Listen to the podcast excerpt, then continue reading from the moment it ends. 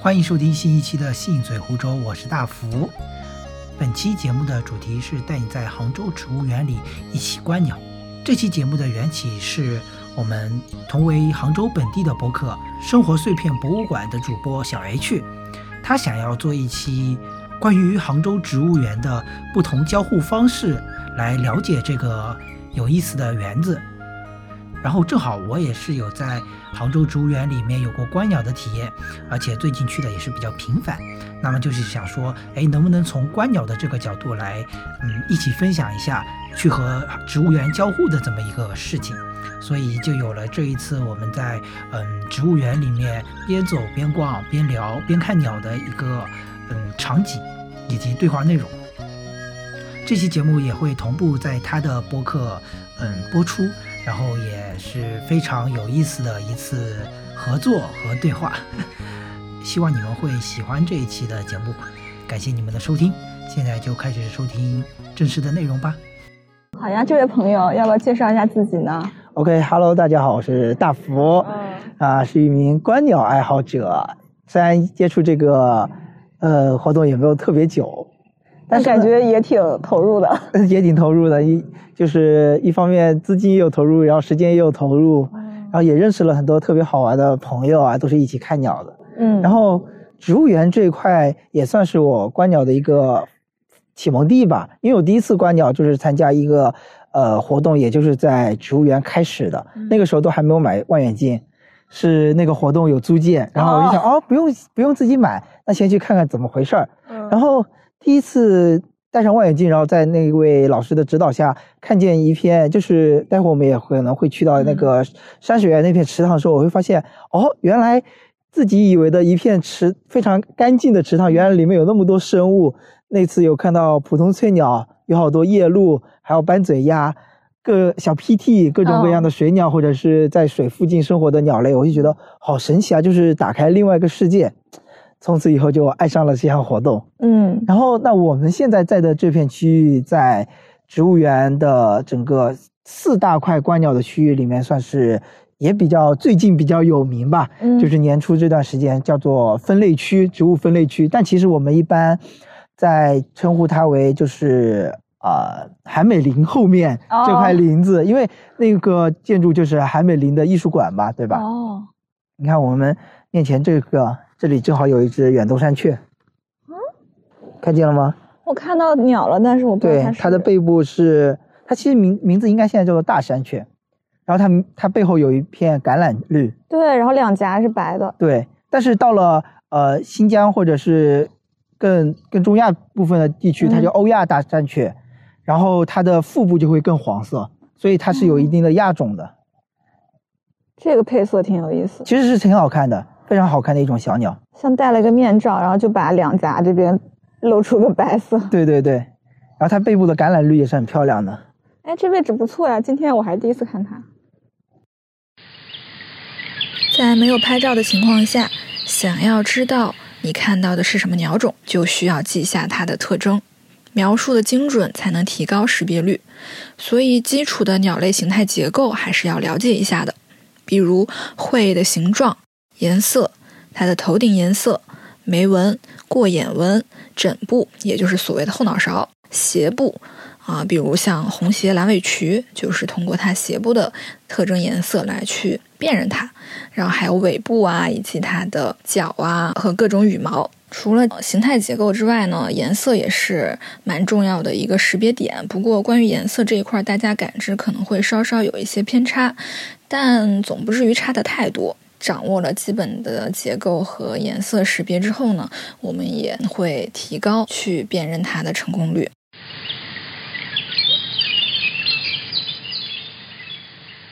我们现在就坐在呃韩美林后面的这片池塘路旁边的一个小座椅上，对你知，道，就是热闹的时候，在这那一片有非常非常多的老法师以及观鸟爱好者。嗯哦，这个时候你就需要来聊一聊，就是拍鸟和观鸟两个不同的爱好群体了。你会发现，就是大家都以为看鸟是一老大爷的活动，嗯，但我后来发现，其实观鸟的人各个年龄层都有分布，但是拍鸟的人一般会以中老年为多。哦，那你现在这个相机是怎么回事？啊，这个相机其实还不是一样，我会发现你会发现很明显的一个区别点就是他们有没有望远镜以及有没有三脚架。 哦，就是有三脚架，一般固定在一个点，就是他们的一个主要目标，就是说，哎，这就是为边了拍。哦哎，就是为了拍某一个特定的鸟种，它、呃非常好看的姿态或者构图之类的。他们的嗯爱好点以及兴趣点是在这方面，就是成片出来非常好看的大片。但是观鸟爱好者他是以以行走为主，就是边走边看，然后会有一个望远镜，嗯，然后他们也一般会很少有三脚架边背着边上走，哦最多是一个独脚架。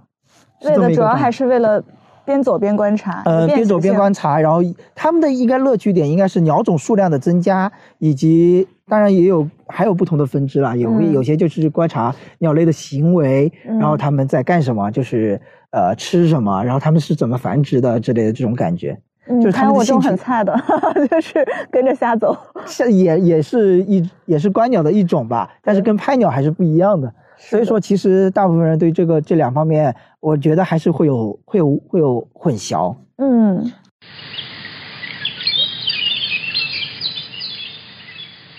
前段时间就是在这片有很多乌桕树，有有一只明星鸟种就是叫做棕腹啄木鸟、斑鳍啄木鸟、新头啄木鸟和大瓣啄木鸟，这是比较常见的。但棕腹啄木鸟算是前段时间这段这这片林子比较嗯明星的鸟种，当然也是我的怨念种，我来了几次都没看到它，但它应该还在这附近，就是因为呃这棵乌桕树果子已经被各种鸟给吃光了，所以说它就没有那么稳定。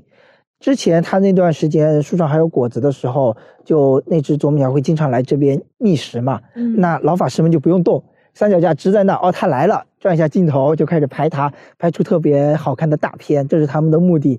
然后我们观鸟爱好者也会在这块林子等候它，来看它一眼，因为就是一方面为了加薪，有些是为了看一下哦，这么好看的鸟是什么样的。哦对，所以那段时间这边特别热闹，特别热闹，就人山人海。 哦，哎，所以我有个疑惑，就是说，其实这个鸟它经常在这一个地方出现，是因为这边有它要吃的东西。对，这是它的食堂。哦，所以你有时候要找一种鸟，你要找到它的食堂，你就会发现哦，很好找，就不至于说哦啊、植物园这么大，你要满植物园的去找它。对我对吧还想说，为什么每次像定位都会说呃韩美林后面开始？对对。对，然后我想说，哎，为什么它就永远固定在这儿呢？它不会去其他地方吗？其实是这是一方面是食物，嗯另外一方面是气候。你比如说迁徙这件事情，呃，我们看鸟的时候有留鸟、夏候鸟和冬候鸟这些区别嗯嘛。那它们，嗯、一方面是气候，就是它们要往温暖的地方迁徙，对吧？嗯嗯，还有一个点，我是看一些海鸟相关的书籍，是因为他们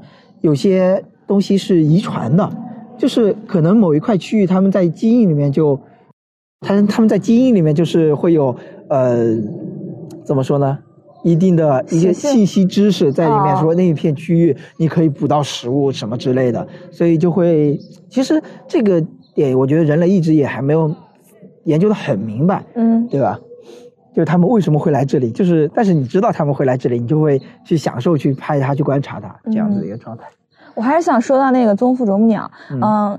你知道为什么觉得乌桕是它的果实？是书上可以告诉你吗？说啊，呃，棕腹啄木鸟它爱吃乌桕，所以大家都会觉得说，呃，乌桕附近会有它，还是怎么样去呃知道这件事情？我的话，我肯定是根据别人他们在这拍，发现、嗯哦，然后别人在一认哦，这是个乌桕树，然后也拍到他在吃乌桕果子，啊，那然就后带再入去哦联系起来。对。当，然，还有另一方面方面，就会有这样方面的书籍，嗯，就是说哪些鸟类喜欢吃哪些植物的果实或者嗯花蜜、都会有，所以说大家比较呃怎么说呢？同时掌握植物对方面知识的人，然后又知道鸟类知识的人，那他们可能在这方面会更加精进，但是我可能对植物这方面就不太了解，哦，所以他们在这方面会有优势。对，所以我们是像我们就是看到了说它在这儿出现，然后这是一棵无救树，然后再去联系到说对它爱吃对无救对对的果对实。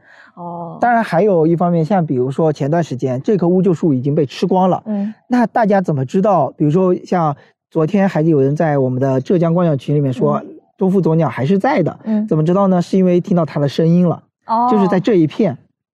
大家比如说有一个人只录了一个非常没怎么听过的鸟叫声，嗯然后发到群里面，就会有比较厉害的哦鸟友，他们会识别出哦，可能还是中腹啄木鸟，它在这方面找吃的，但不在这棵乌桕树上了。哦，对，所以这就可以引出另一个点了，就是它的鸣叫声其实也是可以识别它的一个很重要的手段。对，这是高手们比对较会会展现的一个非常高超的技巧。对我感觉我平时就是会听到说，哎，有鸟叫是什么呢？ 对对不对知，道。说起这个，昨天还挺有意思。哎，今天我也听到，就是在内片，就是有一种你看那边是哪边？就是呃，韩美林，韩韩美美林林后面的紧山坡紧。贴着背后的那个啊灌木丛里面，嗯听到了一种鸟叫声，是墙角树鹰。你是直接听出来了是吗？对，因为它的声音非常非常的呃，怎么说？应该说是说它到了春夏季节的声音非常非常的呃有独特性。它的名字是什么？墙角树鹰，墙角，对就是墙角吗？对，墙角树鹰，啊，是这个墙啊，对强大的强。对， 为什么呢？是它脚很大吗？ 应该是比较健壮。抓力可能比较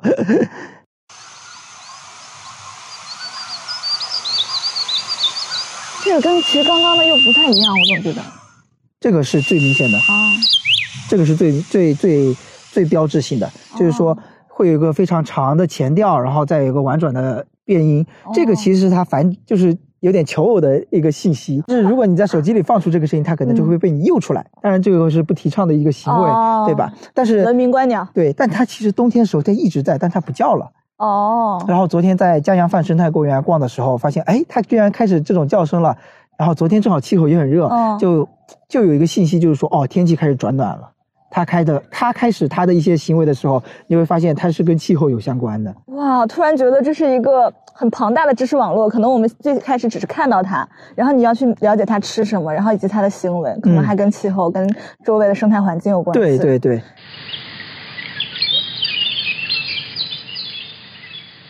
我觉得我现在能认出一些常见的了，嗯就这种感觉还是挺欣喜的。从这是个的开始，反正看到就是觉得一个不认识，但是后面慢慢的就能看认出一些的时候，就会比较有乐趣了。对呀、但我最想掌握的技能还是听音识别。 因为很多的时候植物茂密或者光线不好，你往往只能听到声音，却看不到它的身影。那这时候，一个灵敏的耳朵就可以帮助识别更多鸟种了，而且是随时随地哦，听到声音就知道和它们相遇了，就像是 QQ 提示音，叮，你的好友上线了。暂时听不出来也没有关系，可以用懂鸟小程序进行识别。你听声音不是可以用那个懂鸟来听音识别吗？就会有一些意外发现。我那天在嗯家里坐着，我就突然听到窗外有那个很特别的鸟叫声，嗯我就拿出来识别了一下，然后就是机遇。祝大家把新年把握机遇对，。我就特别想遇到这个。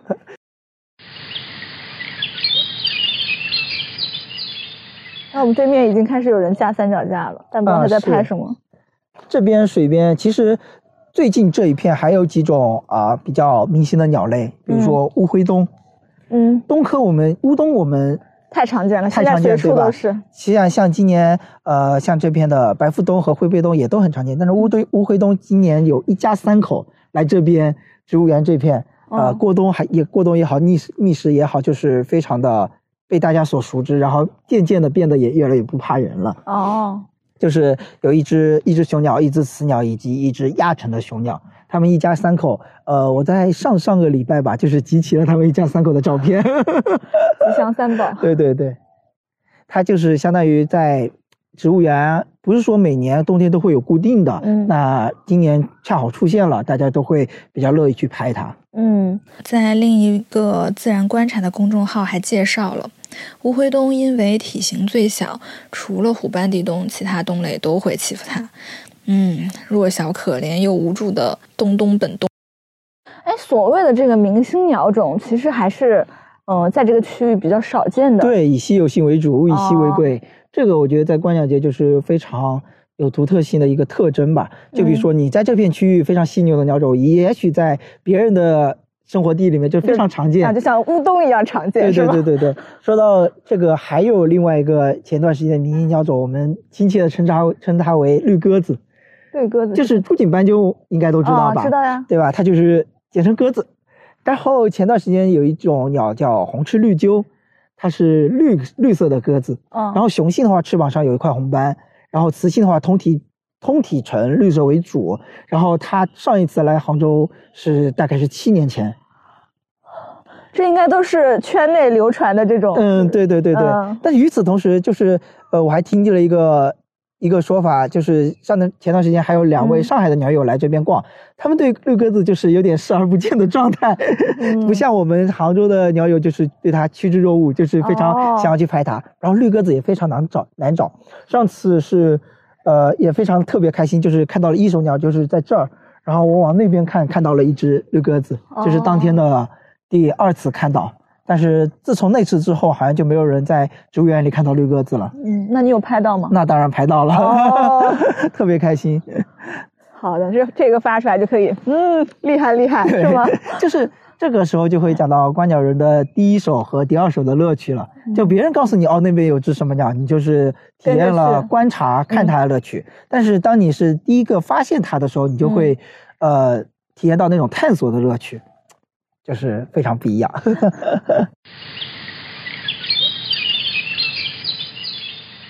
突发警报，红嘴蓝雀异常持续鸣叫，究竟为何？让我们一探究竟。哇，这个声音也很，他们好像在打架或者是什么，我们看一下是不是有什么不一样的东西。哇，这个声音真的很走，我们走过去看不看。常见，感觉哦，声音真的怎么会这样？我红嘴红嘴蓝 雀不知道它能不能录到这个声音，这应该声音可以好特别，好多只，十来只。他们可能在互相报警。哇，好漂亮，好漂亮！这说明有东西喽。哎呦，它的红嘴蓝雀这种鸟种飞起来真的是好漂亮，对啊，长长的尾仙巴气，飘飘。 对。但是它们的这种叫声就让它们的仙气全无，你不觉得 吗？是的， 就是别开口，对， 别说话。别说话。 这片不会真的有啥东西吧？好像在那边。 有可能就藏着一只猫头鹰。猫头鹰是它的天敌吗？就是它是怎么树叶都动得这么厉害？松鼠吧？哦， 也有可能。对，松鼠突。然多了一丝恐怖氛围，尤其今天还天阴阴的，我觉 得哦，看过之后也没有搞明白。但是呃，我还想说的另外一个点就是分类区这片区域它的呃。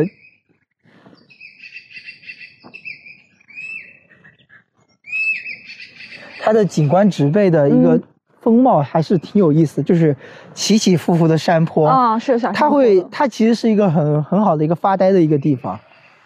我记得有几次就是早上来看鸟，但是我也没怎么看，就是那天的雾气很重，嗯，就是在这个起起伏伏的小坡地当中走走坐着，也很也很有味道，嗯，也很能让人放松。我记得往那是边十二月还是一月的时候来的时候，嗯就是刚好有阳光穿过来，就其实天气很冷，对但阳光照在树林，你就是有一种在森林的感觉，是的，那个光影就非常好看。，对，特别有电影感。是的。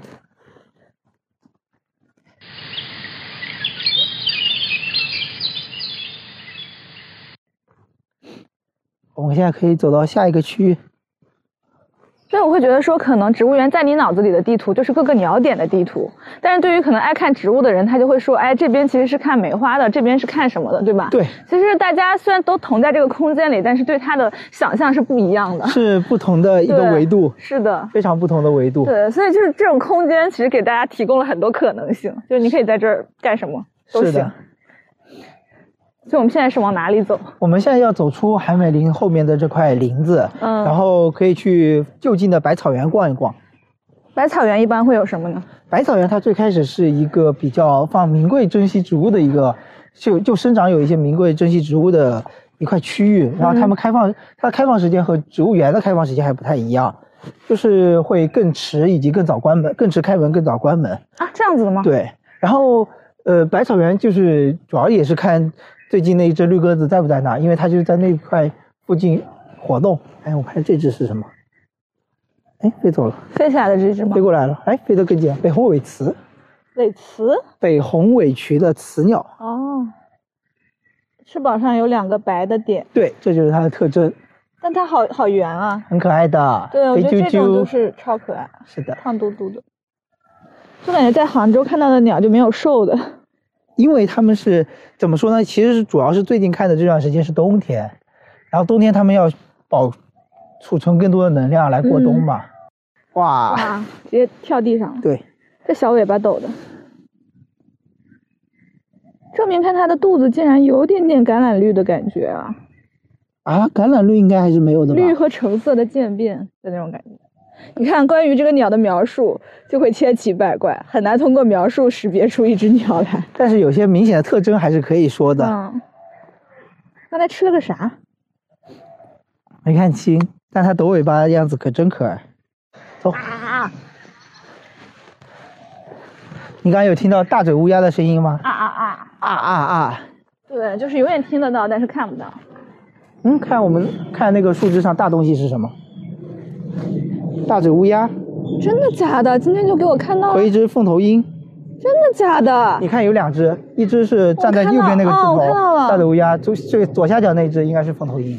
鹰啊！嗯，我就看到大嘴乌鸦了，今天就， 就我不敢相信。看左下角那只，哎，我听到它声音了，对，看到它张嘴，然后出了这个声音，你就可以确定是它了。它的嘴真的超大。但是，我我再看一下，哇塞，说什么来什么呀？你发现你会发现大嘴大嘴乌鸦的体型还比哇，它们同框了，哇，你快拍两一个在下打，架，你快拍一下。哇，飞走了飞走了，它们俩在打架，占地盘呢。你会发现大嘴乌鸦比凤头鹰还大只一些，对啊，因为我我一说到鹰，可能大家天然的想法就是那种超大只的，是的，这里边应该有点啥？你又加薪啦？对，开心。啊刚刚还在说大嘴乌鸦，这就看着了，有点开心啊。但是它就是全身就全身乌漆麻黑，对吧？对，就是黑，全黑。哦，还在还在，它估计是在跟凤头鹰占地盘。看看刚才的照片，这时候就体现了照片的重要性。哇哦，哇，它还展翅了，对啊，哦，这帅个不帅神态真的帅不可以帅这有点像霸王龙的那个脸感觉。都是鸟科嘛。大嘴乌鸦说来就来了，之前是只闻其声，现在终见其身，就是这么不期而遇。这种期盼已久终相见的感觉真不错，这也是观鸟的乐趣所在吧，有一定的随机性，偶得之就非常的棒。 溜了溜了，可能被赶走了。当然，鸦科真的是很厉害的，它都是敢欺负很多猛禽的。 所以凤头鹰应该不算猛禽吧？啊，算呀，怎么会不算呢？算吗？吃肉呀因为我看它体型比较小。但它吃肉，它可以抓老鼠啊什么的都可以吃嗯啊。你看它那个喙有个非常的坚固，就用来撕扯肉类的。对，这又引出来了，就是 他们不同的这个叫什么？喙嗯，嘴巴的形状对，能看出它们到底是吃吃什什么么的？对，对，就吃花蜜的就尖尖的，像对，吸管。嗯是的，像叉尾太阳鸟。这个也是一个知识图谱，从一个点开始有就是很多衍生的东西是。很广布的，就是很，就是能接触到整个自然界各各方各面的，嗯，相当于鸟类只是一个切入点。对。然后那浙江山野它不有句话吗？就是说你如果开始观鸟的话，就相当于拥有了一次什么免费的自然观赏、什么入场券之类的对这种说法。是，有些我认识的一些朋友，他可能一开始是观鸟，然后有些朋友他可能一开始就是看植物、看果实、看种子之类的，然后慢慢的切入到这一点。还认识的朋友，他可能最开始是看兽的，就是各种野生动物的，嗯然后发现动物因为越来越少了嘛，也没那么好找到，然后就哎无聊的时候就看看鸟 吧。他当他当这些动物导导游的时候，呃，有些人可能哎那是什么鸟，他可能也要开始哦学习这方面的知识，然后他就戏称自己是被动观鸟。可以的，刚刚那个场景还是蛮有意思的吧？是的。哎，刚刚最后是凤头鹰追着大嘴乌鸦是吧？没看清楚两方交战是怎么回 事，就是感觉有点激烈的样子。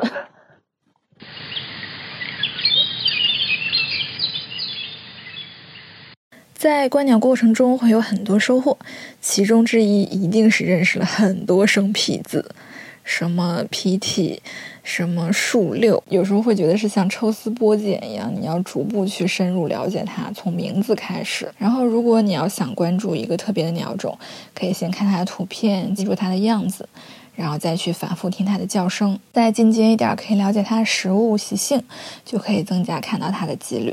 当然，已经观察到的人的信息会更有事半功倍的效果。就是感觉是在自己在学习一项知识。嗯，但学的过程又很挺有乐趣的。对，不是那种很枯燥的人。如果真的是回想一下，如果让你初高中的时候学这些东西，可能就会为了记而记，呃是的你就会是的很难受。是的，就是主动和被动的区别吧。你像这些树上有一些胡姬参，那些一团一团绿色的，嗯，它就是嗯小太平鸟和太平鸟特别喜欢吃的一种植物。像今年的，因为我还没见过这种鸟嘛，嗯他们说是呃这些食物，往常来说是他们比较受欢迎的一种啊、呃食食堂，啊 但是今年就没怎么看到。它的鸟是也是非常漂亮的一种鸟。就是所以说，我自从知道他们喜欢吃胡姬参，然后我又特别想看这种鸟之然后，啊后你就要开始学习胡姬生长什么样子，是 吗？对，我就大概知道它是长什么样，然后会时不时的观察它，然后看到有呼吸声，哦，我看看这附近有没有小太平鸟。哦，都是有千丝万缕的联 系。是的，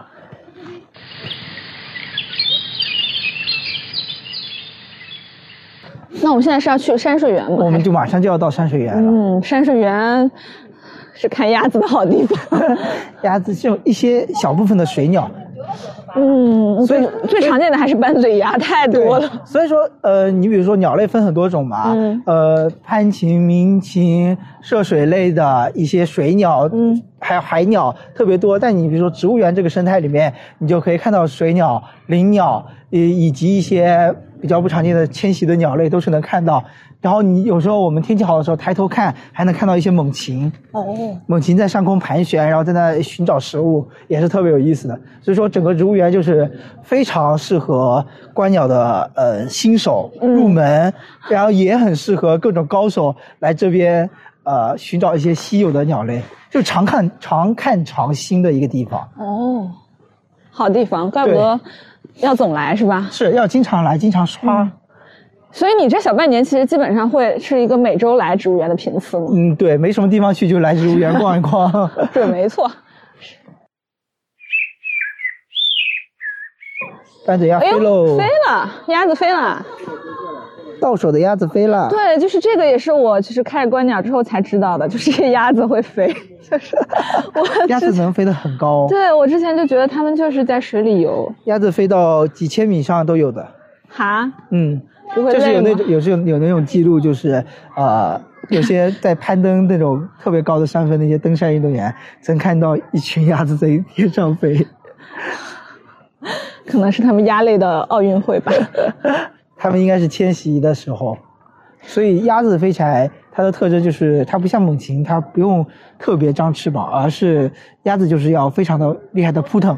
啊、 非常快地就靠来扑腾提定提供那个动力是吧？对，我我感觉山水院这边这个鱼也也是够大的了。然后那天他们不是会有游人来喂食吗？嗯，就看到鸭骑在鱼背上的感觉。 鸭骑在鱼背上。对，然后那个场面就，那鸭和鱼互互相还挺和谐的。